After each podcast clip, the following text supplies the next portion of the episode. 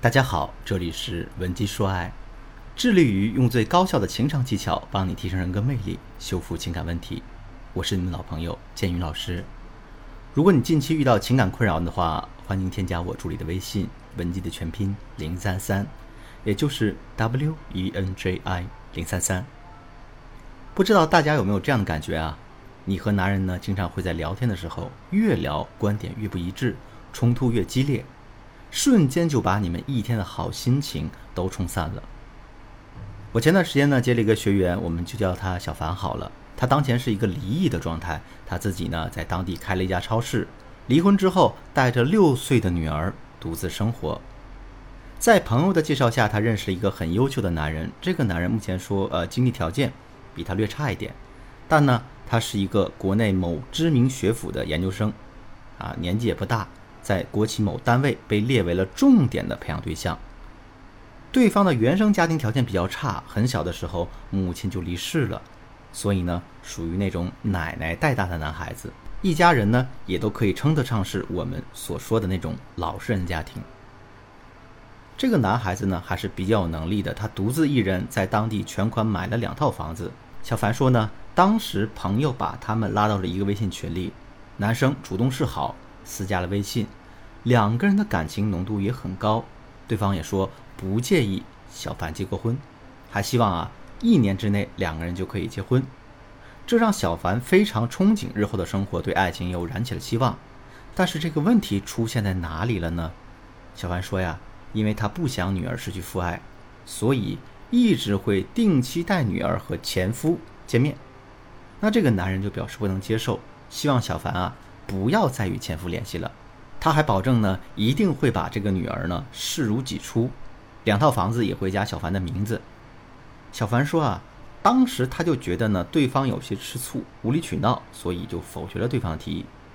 结果之后，这个男人就不再主动联系小凡了，顶多是在朋友圈里互动几句。小凡说：“他说没想到啊，我好不容易又一次打开了心扉，这网恋了两个月，我还没来得及线下见面就结束了。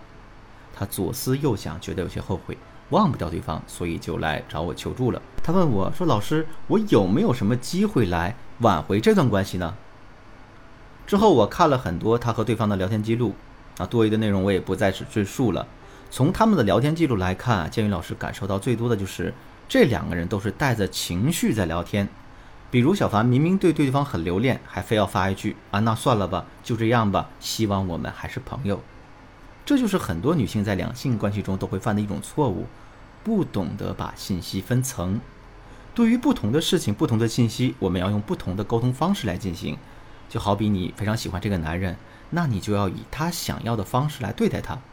比如小凡和对方一直在通过文字传达信息，建宇老师经常会和大家讲，文字是不如电话的，电话呢又不如视频，视频不如见面。所以你在讲某件事情的时候，一定要根据它的事态大小、严重程度来决定，我们要在什么样的一个场景下去和对方沟通。我们就拿小凡的事情来说，他们两个人谈论的是非常严肃的话题，其中包括两个人还要不要在一起，对方对自己家庭的真实看法。如此重大的事件，轻易的通过微信的文字信息来传达，这非常容易让两个人在沟通之中产生误会。所以呢，产生冲突是难免的。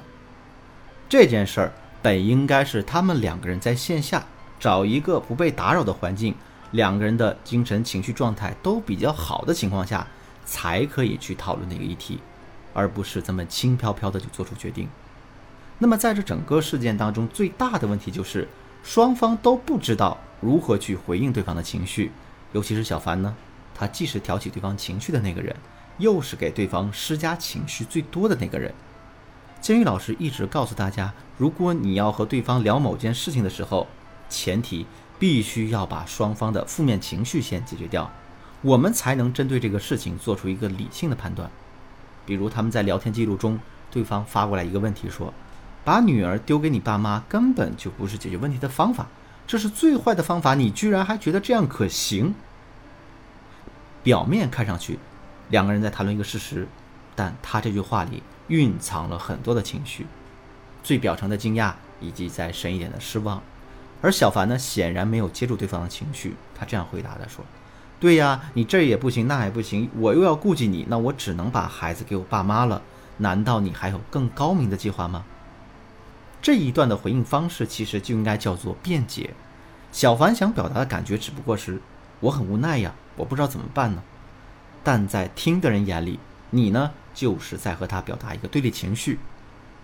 这里的一个主要问题就是，任何一个冲突产生的时候，我们首先要做的事儿，是在和对方情绪层面进行一个连接，回应对方的情绪，然后表达你自己的情绪，而不是先着重去讲这个事情和冲突。那更好的解决办法其实是，你最好通过约见面的方式，好好和对方谈一下。如果不能见面呢，你可以用文字这样说一下：上一次我说的话确实不得体，那把女儿丢给爸妈这个想法，也是我没经过大脑就脱口而出的。后来我经过了一段时间的反思学习，我才明白你当时的复杂心情，体会到你当时的失望，对此我很抱歉。我想你原本觉得我是一个负责任的人。但当我想这样解决女儿的问题时，你对我就失望了。在你看来，我的做法很不负责，我很抱歉。我想我会努力找到处理这件事情更好的办法，并且啊，如你最初所想，其实呢，我是一个负责任的人，只是呢需要改进做事情的方式。如果可以的话，你是不是可以给我一些建议？你有没有更好的办法呢？像这样的回答就是给对方一个正向的回应。不但表达了你理解他怎么想的，你也引导他去正面表达，这样的话，你就能更能了解他到底是什么样一个想法。你这样回答他失望的那种负面情绪就被你解决掉了。如果你和另一半面临类似的矛盾的时候，大家记住，也不要像小凡这样带着情绪用稚气的口吻去回应对方。那今天的内容你是否已经掌握了呢？